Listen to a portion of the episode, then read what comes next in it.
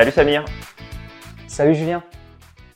Salut à toi qui nous écoutes. Bienvenue dans ce nouvel épisode de la systémique du bonheur. On continue notre euh, parcours dans le monde de la PNL et principalement des présupposés hein, sur lesquels on porte notre attention en ce moment dans, dans ce podcast. On va euh, aborder un sujet important aujourd'hui, euh, Samir, le sujet de l'échec et comme quoi l'échec en fait en vérité n'existerait pas. Alors, je te laisse peut-être commencer et nous partager euh, justement le, le, premier élément que tu voulais nous, nous donner euh, dans ce podcast. Donc, euh, Samir, quand tu veux. Ok. bah, avant de commencer ce podcast et de parler justement de, de l'échec, je voulais raconter l'histoire d'une personne qui a changé la face du monde. cette mmh. personne, c'est Steve Jobs. en fait, Steve Jobs, lorsqu'il était jeune, a eu l'idée d'introduire l'ordinateur au sein des foyers et de rendre l'ordinateur accessible à tout le monde. À cette époque-là, il y avait IBM qui avait le monopole et c'était uniquement pour les professionnels. Et quand il a eu cette idée-là, on l'a pris un peu pour un fou, euh, en lui disant non mais t'es, complètement malade. Bon, ils l'ont pas dit comme ça, hein, c'est moi qui. Euh...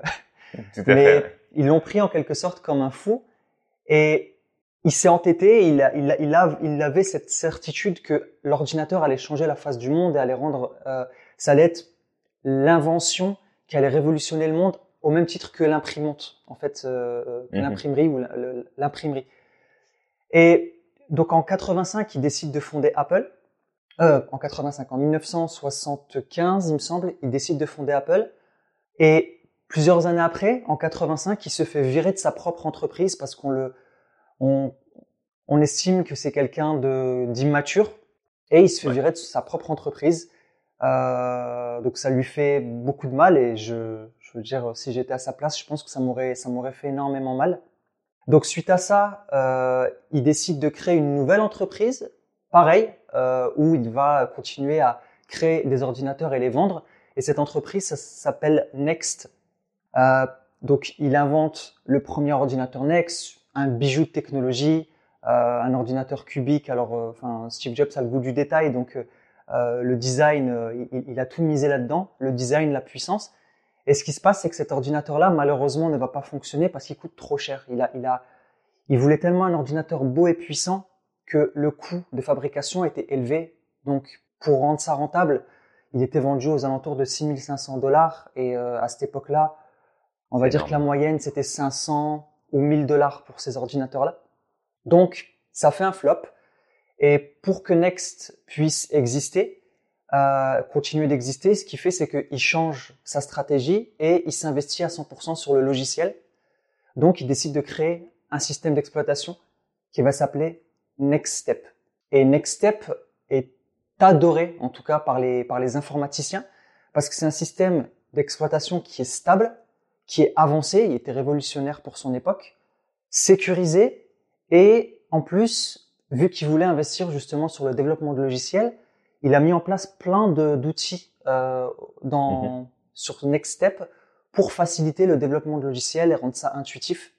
Ce qui va suivre, bah, c'est que on va rentrer dans une ère où Windows va sortir Windows NT, Windows 95, donc les premiers systèmes d'exploitation avancés. Chez Mac, on fonctionne encore avec macOS, mais qui ne fonctionne pas du tout, qui plante, euh, qui à cette époque-là était, était une calamité. Et à ce moment-là, bah, il y a Apple qui commence du coup à, à décliner. Euh, donc elle, elle commence à chuter et elle vend de moins en moins d'ordinateurs. À ce moment-là, qu'est-ce qu'elle fait? Elle se dit bah ok, notre système d'exploitation ne fonctionne pas. Elle regarde du côté de chez Steve Jobs, bah, l'ancien fondateur, et elle voit qu'en fait il a un système d'exploitation qui est avancé, qui fonctionne bien et qui est stable surtout, et sur mmh. lequel ben pas mal de personnes ont développé euh, ont développé des choses qui ont il y a, deux jeux mythiques qui ont été développés d'ailleurs sur euh, Next Step. C'est euh, Quake et, euh, et Doom. Donc pour les connaisseurs de jeux vidéo, c'était des jeux qui étaient, enfin c'était des, bijoux ces jeux-là. Et puis le premier navigateur internet a été également développé sur sur Next Step. Donc c'est pour montrer à quel point Next Step était était était évolué. Donc Apple fait faillite. Next commence aussi à décliner parce qu'elle n'arrive pas à survivre uniquement en vendant du logiciel ben, ce qui se passe, c'est que à ce moment-là, Apple décide de racheter Next, donc elle rachète euh, la société de Steve Jobs pour 425 millions de dollars. Et euh, une fois qu'elle la rachète, ben, qu'est-ce qui se passe? Steve Jobs revient à la tête d'Apple. Et euh, à ce moment-là, ben, il va révolutionner encore plus le monde puisque il va révolutionner plusieurs domaines. Le domaine de la musique avec euh, l'iPod, euh, le domaine de la téléphonie avec l'iPhone. À cette époque-là, on avait des téléphones qui n'étaient pas forcément très smart. Euh, et il invente l'iPhone et, euh, et il axe beaucoup, beaucoup, beaucoup d'argent sur le développement, pareil, les applications. Et c'est ce qui va changer aujourd'hui la face du monde. Avec le téléphone, on peut tout faire. On peut aller sur Internet, on peut utiliser un GPS, on peut prendre des photos. Euh, et puis voilà, et puis Apple va continuer à innover avec l'iPad et, plus tard se lancer dans d'autres secteurs. Et pourquoi je raconte l'histoire de Steve Jobs? Parce qu'en fait, Steve Jobs, c'est une vie qui a été parsemée en quelque sorte d'échecs. Alors si on voit l'échec comme un échec, alors Steve Jobs n'aurait jamais révolutionné le monde. Euh, une fois qu'il serait fait virer de son sa compagnie, bah il aurait décidé d'arrêter et puis euh, et puis et puis on n'aurait pas connu l'iPhone, on n'aurait pas connu l'iPad, on n'aurait certainement pas connu toutes ces évolutions là. Mais il s'est fait virer d'Apple il a décidé de se dire bon ok qu'est-ce que je peux faire? Ok ben je vais créer ma une nouvelle entreprise Next euh, à ce moment-là Next ne marche pas il se fait racheter par Apple et il revient à la tête de son entreprise. Donc quelque part en fait ce que je voulais introduire par cette histoire c'est que l'échec est juste une croyance. Si on croit que l'échec existe il y a de fortes chances qu'on va se planter et que et qu'en fait on va on va tourner en rond on va peut-être passer aussi encore une fois à côté de sa vie. Mais si on décide que l'échec n'existe pas et que l'échec en réalité est un apprentissage qui va nous permettre d'avancer, à ce moment-là, on va pouvoir réaliser des choses différentes et euh, faire la différence en fait. C'est un, c'est un super exemple que tu me donnes là, euh, Samir. Merci pour ce morceau d'histoire euh, moderne avec justement ce que Steve Jobs a développé et comment est-ce qu'il en est arrivé là. Et c'est, je crois, important, surtout dans notre dans notre société actuelle où on montre beaucoup la réussite sociale, la réussite financière, la réussite professionnelle, et on montre en fait que cette facette euh, de des personnes qui se montrent publiquement, qui ont euh, des comptes sur les réseaux sociaux, qui font des vidéos, qui prennent des photos, qui, qui écrivent des articles ou des livres, et on ne voit souvent que cette partie-là, alors que derrière il y a énormément d'échecs qui se sont produits, il y a eu énormément de problèmes qui se sont présentés sur le chemin et que bah, ça fait partie de l'aventure. Et qu'en vrai, euh, comme j'aime le dire, c'est que l'échec n'existe pas dans le sens où ça n'est pas un état de fait, mais c'est un état d'esprit. Et que cet état d'esprit, on peut le développer de la bonne ou de la mauvaise façon. Parce que si demain je fais quelque chose qui ne fonctionne pas et que dans mon esprit, je vois ça comme un échec, comme une finalité, bah malheureusement, je vais passer à autre chose, je ne pousserai pas plus loin et je ne pourrai pas amener euh, justement les, les, idées et les concepts que je voudrais développer encore plus loin et de voir de quelle manière ça peut réussir. Et maintenant, tu le sais, tu l'as vu dans le précédent épisode, mais on a toujours le choix. Fait que si ça marche pas d'une certaine façon, bah on peut s'ajuster et trouver une autre façon de le faire. Mais pourquoi pourquoi il est important ce présupposer et pourquoi on on tend à le mettre vraiment en avant dans la pratique de la PNL et dans l'accompagnement avec la PNL, c'est parce que une personne qui viendrait consulter si tu es praticien ou maître praticien et qui est dans ce phénomène d'échec et qui se retrouve coincé à cause de l'échec, bah c'est de justement permettre à cette personne de comprendre que tu es coincé, oui, mais tu es coincé parce que tu décides d'être coincé. Tu décides volontairement, consciemment ou moins consciemment, mais c'est une volonté de ta part que tu mets de dire c'est un échec. Je ne peux pas aller plus loin, je ne peux pas dépasser les choses. Et en fait, tu parles de Steve Jobs, mais euh, il y a Thomas Edison qui s'est planté je ne sais pas combien de fois. Il y a Disney qui s'est planté je ne sais pas combien de fois. À qui on a refusé plein de choses. Il y a Sylvester Stallone qui s'est planté je ne sais pas combien de fois. Il y a euh, euh, Arnold Schwarzenegger qui s'est planté je ne sais pas combien de fois. Il y a, il y a des grands artistes de toute nation d'ailleurs qui se sont plantés et qui ont quand même continué, qui ont avancé. Est-ce que Nelson Mandela aurait pu arriver là où il était si, quand il s'est retrouvé, euh, là où il s'est retrouvé à un moment donné dans sa vie, puis pour plusieurs années, de se dire, bah en fait c'est fini, c'est un échec, ça marchera pas? Est-ce que Gandhi s'est arrêté parce que bah, ce qu'il entreprenait ne fonctionnait pas du premier coup? Est-ce que Mère Teresa a arrêté de venir en aide au reste du monde parce que bah parfois ça marchait pas et puis qu'il y avait des gens qui mouraient et qu'il y avait des enfants qui souffraient? Est-ce que est-ce que tout ça c'est des échecs? Ça pourrait être des échecs, mais ça dépend de comment toi tu vas le voir. Fait que j'ai envie de te poser cette question à travers ce podcast.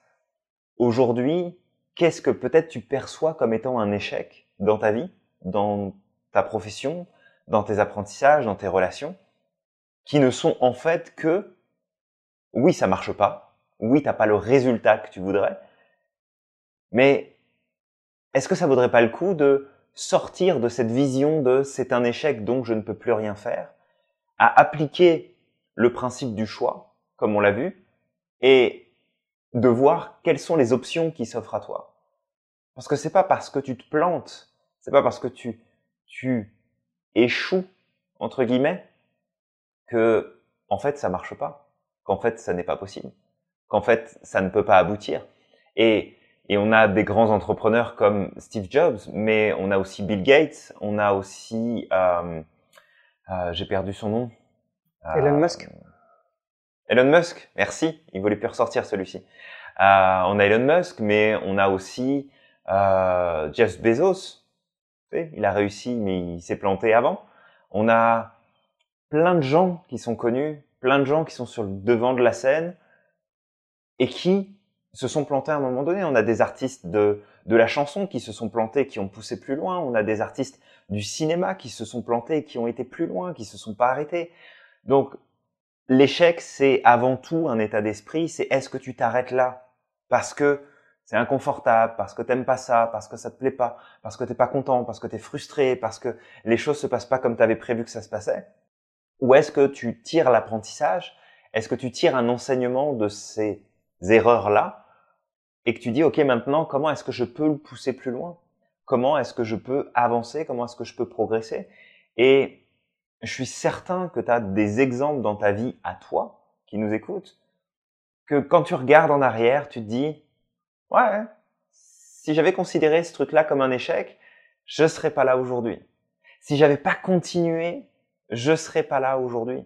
Et honnêtement, si je regarde toutes les choses dans lesquelles j'ai pu me planter par le passé, et puis il y en a beaucoup, il y a beaucoup de fois où je me suis planté, où ça n'a pas marché, où j'ai mis des efforts, j'ai travaillé comme un dingue, et ça n'a rien donné, bah, en même temps, si je m'étais arrêté à ce moment-là en me disant, bah, c'est quoi en fait, ça marche pas, c'est pas possible, ça fonctionne pas pour moi, bah, j'en serais probablement pas là où j'en suis aujourd'hui.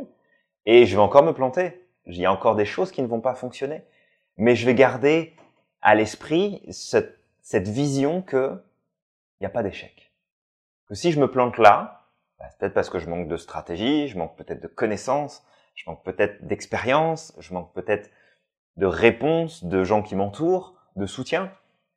Mais à aucun moment donné, je partirai de ce côté en me disant, c'est un échec, ça ne marchera pas, j'abandonne, je laisse tomber. Parce que c'est ça. Être dans l'échec, c'est abandonner. Donc, est-ce que tu as envie d'abandonner? Est-ce que tu as envie de t'accrocher?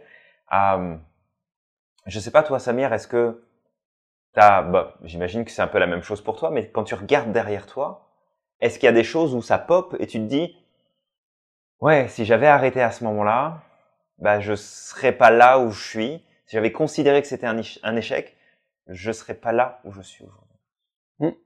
Bah, J'ai un exemple qui est, très simple et je pense euh, que toutes les personnes qui, euh, nous écoutent là euh, vont se reconnaître à travers cet échec-là. D'ailleurs, une fois, je parlais avec quelqu'un justement qui avait peur d'échouer, donc il voulait pas faire, il voulait pas se lancer dans un projet parce qu'il avait peur d'échouer. Et je lui avais dit, je lui ai dit, tu vois, c'est c'est intéressant ce que tu me dis et quelque part, tu as raison parce que c'est vrai que des fois, quand je marche dans la rue, je vois encore beaucoup de d'adultes marcher à quatre pattes. Et là, en fait, il s'est mis à rire et il m'a dit, il m'a dit non, mais bon, et, euh, et, ça, bah, par exemple, c'est un échec qu'on a quasiment tous en commun. Euh, quand on était petit, on est tombé, tombé, on s'est relevé, on s'est fait mal, on a pleuré. Mais c'est parce que on a persévéré qu'aujourd'hui on peut marcher. On a eu ces mêmes échecs-là en apprenant à parler. Euh, des fois, on on, on s'exprimait pas de la bonne manière. Euh, le vélo, la voiture, il y, y, a plein de de choses comme ça qui aujourd'hui sont banales pour nous, mais on est passé par ce processus d'apprentissage où on, on, a fait euh, bah, échec, échec, échec, réussite, échec, euh, mhm. et, et jusqu'au jour où c'est devenu de la connaissance inconsciente, et aujourd'hui ça devient tout à fait normal. Enfin, aujourd'hui, si on demande à quelqu'un comment tu as appris à marcher, bah, enfin voilà, c'est logique. Il euh, n'y a, y a pas de euh, tout à fait. Voilà, on on discutera pas pendant des heures autour de ça. Et et aussi, ça me renvoie à autre chose parce que tout à l'heure, tu, tu avais utilisé un terme qui était planter, se planter. Mhm. Et ça me renvoie une image, c'est que comment on fait pour avoir des fruits? On plante une graine.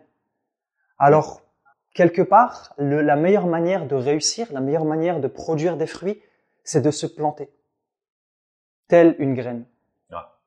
Et c'est, ça rejoint du coup un, un conseil que tu m'as donné euh, et tu m'avais dit une fois, ben en fait, euh, Samir, si tu veux réussir, je t'invite à te planter le plus vite possible. Justement pour accélérer ce processus de l'apprentissage.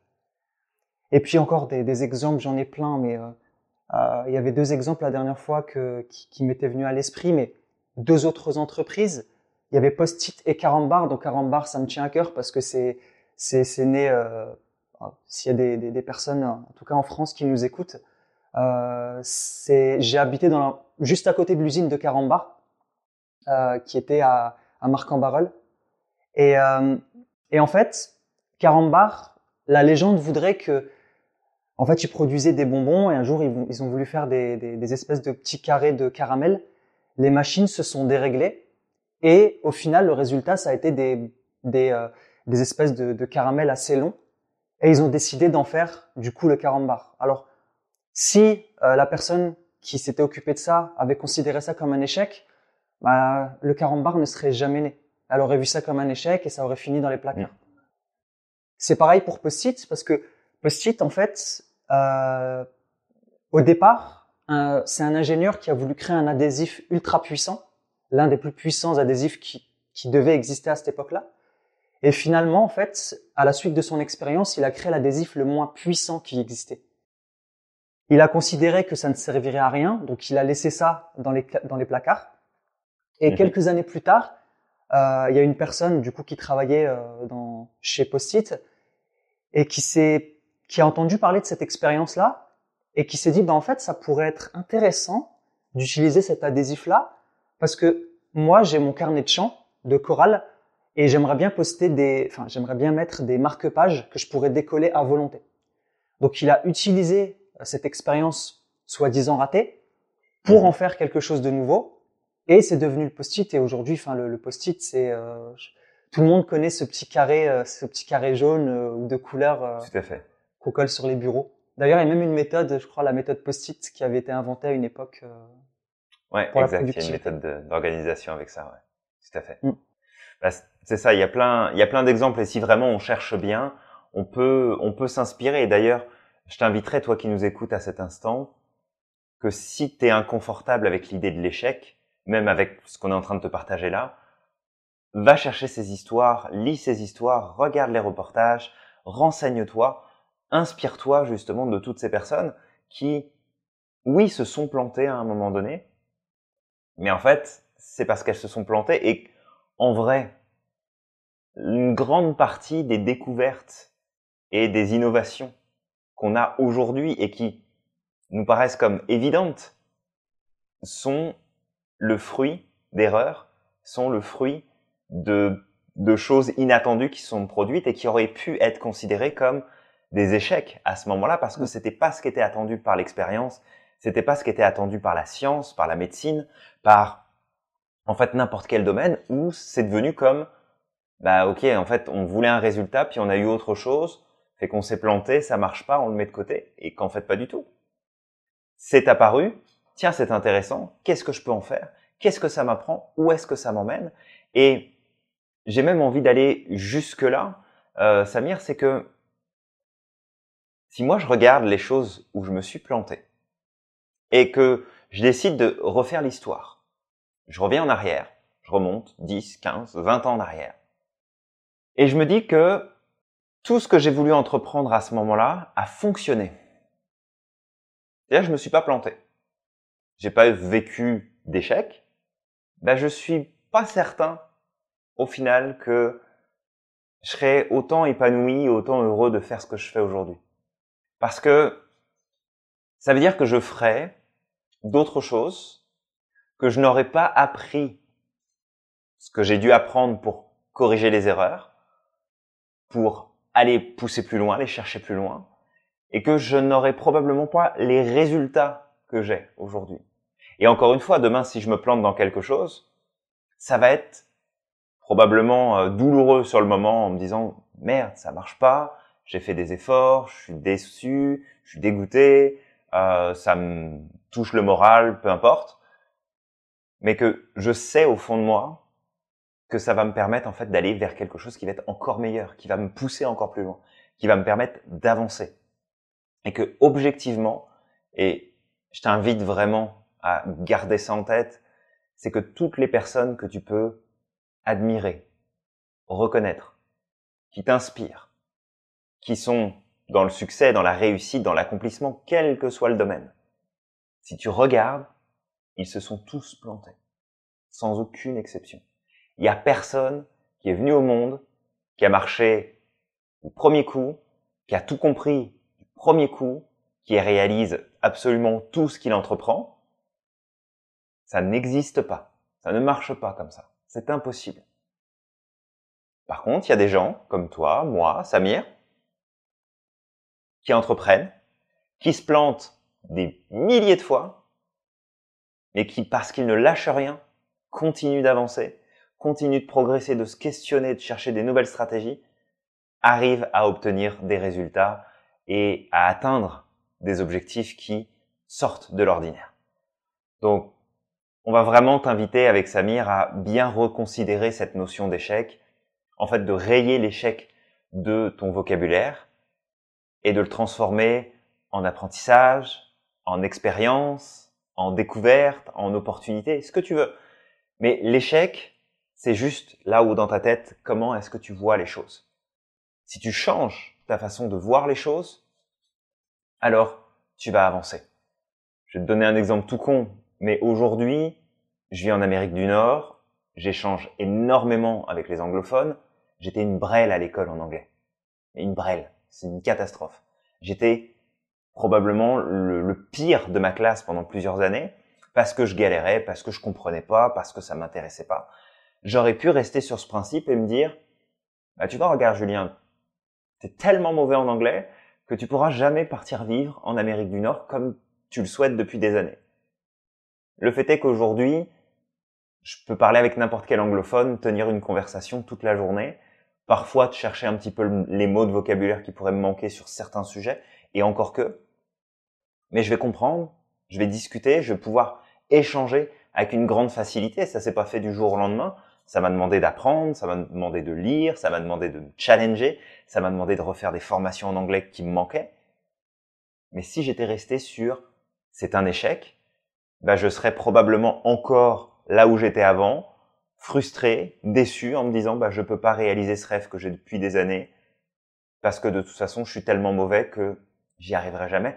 Je me suis, j'ai tellement eu d'échecs scolaires en anglais que j'y arriverai pas. Alors qu'en vrai ça n'a strictement rien à voir. Ça demande de la motivation, ça demande de euh, du, du focus, de l'entraînement, de la répétition, de recommencer encore, encore, encore et encore jusqu'à ce que ça finisse par fonctionner. Et ça, c'est valable absolument pour tout.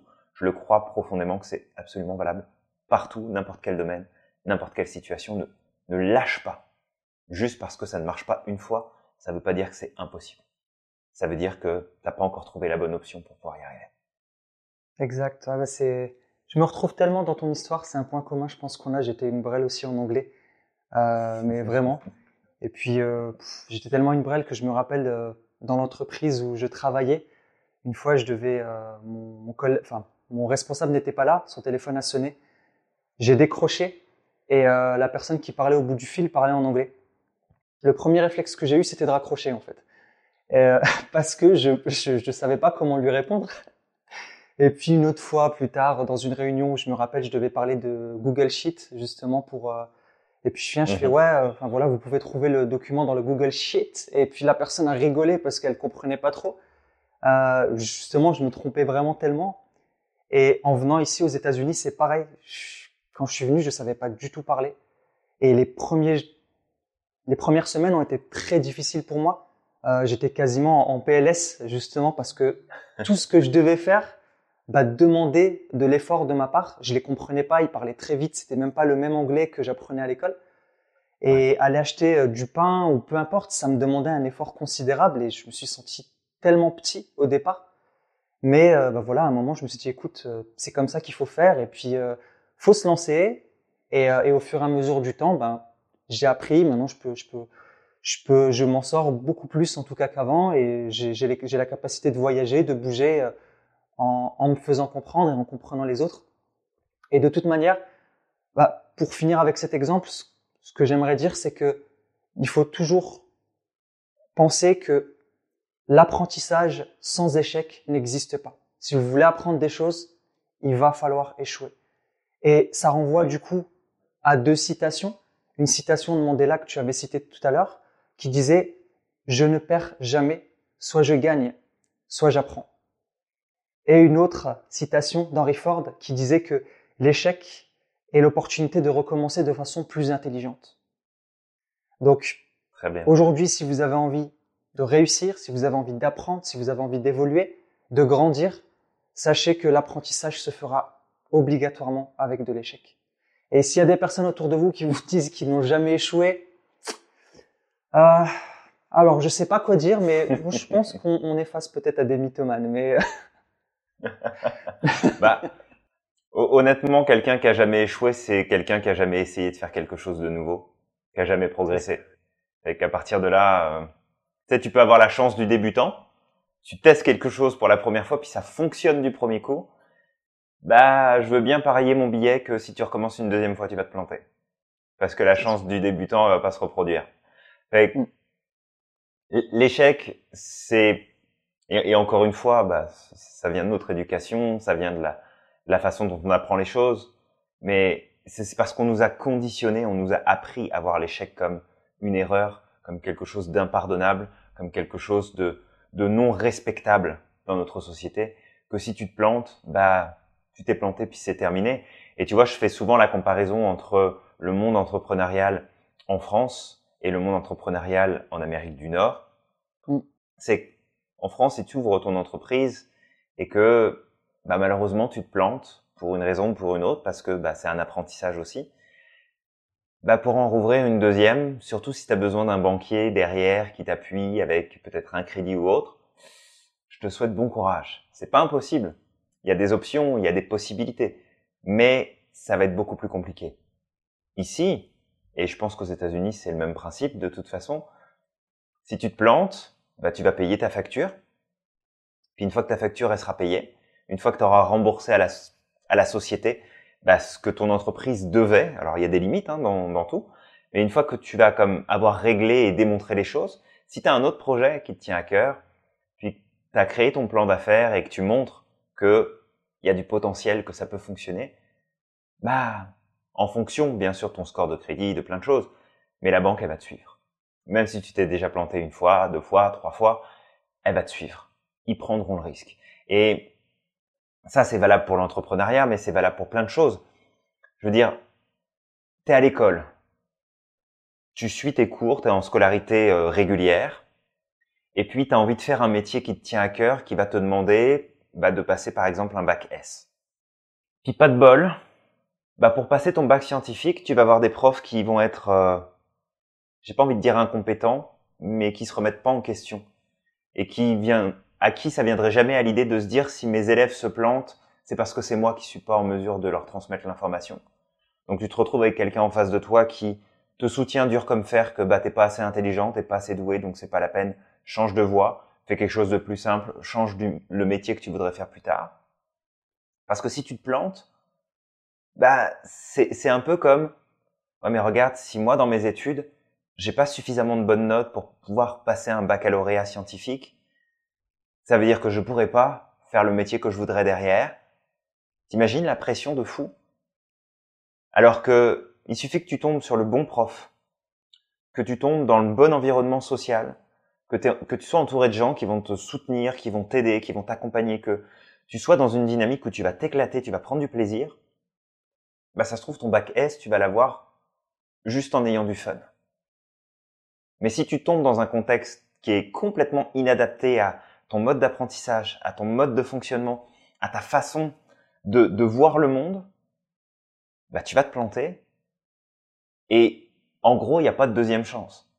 C'est, c'est, tu te présentes dans un concours, tu te présentes dans une école, tu te présentes à l'université. Bah non, désolé, on peut pas prendre votre candidature parce que vos notes dans ces matières-là sont pas assez bonnes. Et ça se trouve, tu ferais un professionnel de fou. Je veux dire, tu aurais un niveau extraordinaire, tu pourrais même révolutionner le domaine dans lequel tu veux travailler. Mais non. Parce que tu as échoué. Tu peux pas. Et tout ça, c'est un apprentissage. Et que, bah, si on peut apprendre ça, et puis si toi qui nous écoutes, tu es encore dans ce, dans, cette période de ta vie où, euh, bah, voilà, tu as entre 15 et 20 ans, on va dire, bah, intègre ça maintenant parce qu'il y a des possibilités qui s'offrent à toi, il y a d'autres choses que tu peux faire, il y a d'autres chemins que tu peux prendre pour arriver là où tu as envie d'arriver. Et si toi, encore une fois, qui nous écoute, bah, déjà à l'âge adulte, tu es installé, tu as ton travail, tu envisages peut-être de faire des choses différentes ou de te lancer en affaires, apprends à aimer le fait d'échouer, de te planter. Et comme je te disais, Samir, et puis que tu l'as redit, plante-toi le plus rapidement possible. Parce que si tu prends trop de temps pour justement échouer, tu vas mettre de l'émotion, tu vas mettre euh, de l'affect, de l'énergie, de, des efforts, du temps, tu vas perdre beaucoup de choses en fait dans la bataille et ça ça peut te décourager à avancer. Alors que si tu te plantes rapidement et bien sûr on se plante pas volontairement, mais si tu te plantes rapidement puis que tu arrêtes de réfléchir pendant 10 ans et que tu passes à l'action et que tu acceptes l'idée que si tu te plantes en fait c'est génial, c'est parce que tu avances, alors tu vas aller beaucoup plus vite, tu vas pouvoir aller beaucoup plus loin.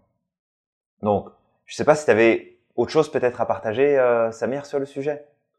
Bon, j'ai fini. Peut-être juste, euh, j'aimerais juste finir sur une chose, c'est que euh, toi qui nous écoutes, sache que si tu crois que l'échec existe ou pas, dans les deux cas, tu auras raison. Exactement. Fait que surveille bien ce que tu crois, surveille bien ce qui se passe dans ta tête.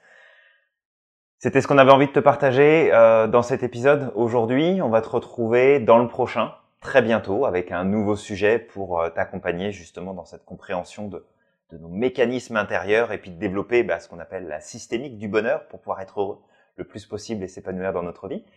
Euh, donc là, par rapport à ça, maintenant, bah, c'est tout simplement de te rappeler de liker, de commenter, de partager ce contenu autour de toi si ça peut inspirer du monde.